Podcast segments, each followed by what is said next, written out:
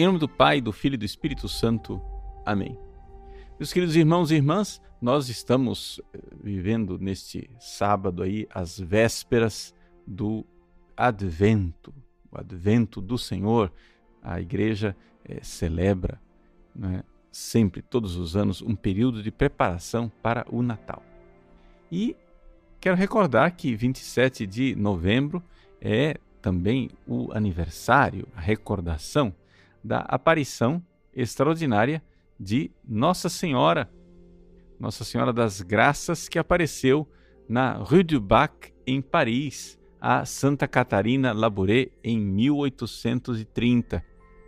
Nossa Senhora que nos deu a medalha milagrosa para que nós estivéssemos sempre protegidos por ela, ela que é a medianeira de todas as graças. Então não vamos esquecer desta importante comemoração de Nossa Senhora das Graças no dia de hoje, neste sábado, né, dedicado sempre a Nossa Senhora.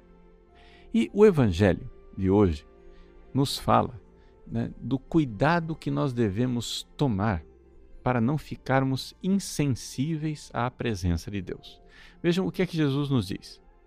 Ele diz assim: Tomai cuidado, né, prestai atenção para que o vosso coração não fique insensível por causa da gula, da embriaguez e das preocupações da vida. E esse dia não caia de repente sobre vós. Veja, no original grego, essa palavra coração insensível né, poderia ser traduzido também como coração pesado. Fiquem atentos, tomem cuidado, né, acorda, pessoal porque o coração de vocês pode ficar apegado aqui à terra, pesado, voltado para baixo, ao invés de ter aquilo que nós fazemos, né, que nós dizemos quando celebramos cada missa, corações ao alto, né? Corações ao alto. Nosso coração está em Deus. Mas se o nosso coração não está em Deus, onde é que ele pode estar? Então Jesus nos recorda no Evangelho que o coração fica pesado, fica insensível por causa da gula, da embriaguez e das preocupações da vida. Aqui nós poderíamos resumir, para você entender a dinâmica da coisa, é exatamente a realidade do foge da dor, busca o prazer. Veja, nós temos preocupações na vida. A palavra, a expressão que Jesus usa aqui, merimnais. O que é essa realidade da merimna?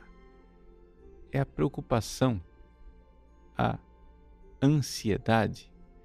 Mas essa palavra do grego vem do verbo merizo, que quer dizer essa divisão interna.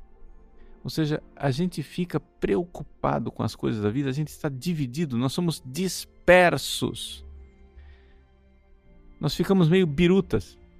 Ou seja, toda hora a gente quer uma coisa diferente. Uma hora você está preocupado com sua saúde, outra hora você está preocupado com dinheiro, outra hora está preocupado é, com um relacionamento afetivo, outra hora você está preocupado com sucesso e fama, outra hora está preocupado com o que estão dizendo a seu respeito, outra hora está preocupado porque não quer perder o emprego, outra hora está preocupado porque. E todas estas preocupações causam ansiedade. Né? Pessoa vai perdendo o rumo, ela não entende por que ela está nesse mundo.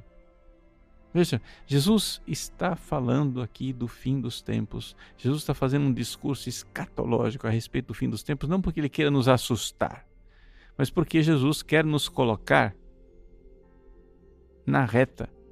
Né? Vamos usar uma palavra. Jesus quer nos colocar no prumo uma, fide, uma fidelidade à nossa finalidade. Nós temos um porquê nessa vida. Você não pode trocar de finalidade de vida a cada momento. Toda hora você quer uma coisa diferente. Toda hora o mais importante é uma coisa diferente. Isto causa preocupação de vida, ansiedade. o que é que faz as pessoas quando vivem isso? Foge da dor, foge da dor, foge da dor. e fugindo da dor, fazem uma coisa muito concreta, que é buscar o prazer. Né? Essa é a lei básica, fundamental do amor desordenado que nós temos por nós mesmos. O nome desse amor é filáusia, né? Filautia em grego. É um amor desordenado com relação a você mesmo. Existe um amor ordenado, que é aquele que a pessoa tem quando ela se vê do jeito que Deus vê. Né? Quando você se ama como Deus ama você. Mas a maior parte das pessoas tem um amor desordenado por si mesmo, um amor autodestruidor. Porque fugindo da dor, elas se entregam ao prazer, ou seja, aquilo que o Evangelho nos fala aqui, da gula e da embriaguez, mas nós podemos aqui acrescentar todo outro tipo de prazer, do sexo desregrado, da pornografia, masturbação, das drogas, né? Tudo isso. Foge da dor, foge da dor. Na experiência de confessionário, muitas vezes a gente encontra essa realidade. Ou seja, pessoas que estão entregues a certos vícios, como por exemplo da pornografia e da masturbação, e não sabem por que é que estão viciadas naquilo. Você vai ver, no fundo, no fundo, termina descobrindo que a pessoa não está mais se masturbando por prazer. Ela está fazendo isso por frustração. Ou seja, uma fuga da dor que leva a pessoa a buscar uma solução errada. Então, abraçar a cruz né, e verdadeiramente querer seguir o caminho do amor é a grande solução. Né? Como que a gente faz isso, Padre?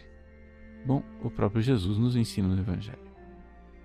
Ficai atentos e orai a todo momento essa realidade de rezar. O que quer dizer orar a todo momento? O que quer dizer? Jesus não quer que a gente fique na igreja o dia inteiro. Não é isso? Não pode ser isso.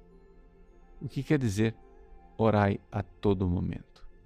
Bom, o que ele está querendo nos dizer é que nós precisamos nos fortalecer através da oração e nós precisamos entender que se nós não olharmos as coisas com o olhar de Deus,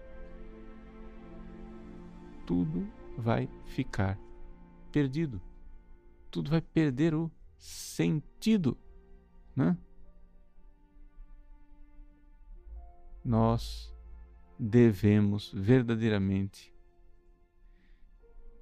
olhar o nosso, colocar, fixar o nosso coração em Deus. Vejam, como é que faz para escapar desta lei do foge da dor e busca o prazer? Bom, a fuga da dor e a busca do prazer é a lei do cérebro. Os animais são assim. Quando você quer que um animal se mova, você dá uma chicotadinha e ele se move, foge da dor. Ou então você apresenta um osso para ele, né, gostoso, ele vai e corre. Ele busca o prazer. Se nós formos para a oração, nós precisamos entrar em contato com aquele núcleo da nosso ser, a nossa alma, e olhar para as coisas com o olhar de Deus. Aí sim, nós conseguiremos abraçar a cruz ao invés de fugir dela e nos entregarmos àquele que nos amou de verdade. Olhando para o amor de Cristo por nós, rezando e nos encontrando com Ele na oração, nós então teremos esta nova visão, esse novo olhar sobre a realidade. Não mais esse olhar fixado no mundo animal do foge da dor e busca o prazer, mas naquele olhar de quem viu a verdade viu que nós somos amados e amados de forma suprema por Deus. E então podemos amar de volta aquele que nos amou, mesmo que nos custe uma cruz. Quando Nossa Senhora apareceu a Santa Catarina Labouré, ela mostrou a Santa Catarina o quanto ela iria sofrer na sua vida por amor a Deus e a Nossa Senhora. Mas ela estava lá sempre ao seu lado, mãe consoladora para lhe dar força e graça. A força e a graça de vivermos esta aventura maravilhosa do amor, negando a nós mesmos e abraçando aquele que nos amou e se entregou por nós. Deus abençoe você. Em nome do Pai, do Filho e do Espírito Santo. Amém.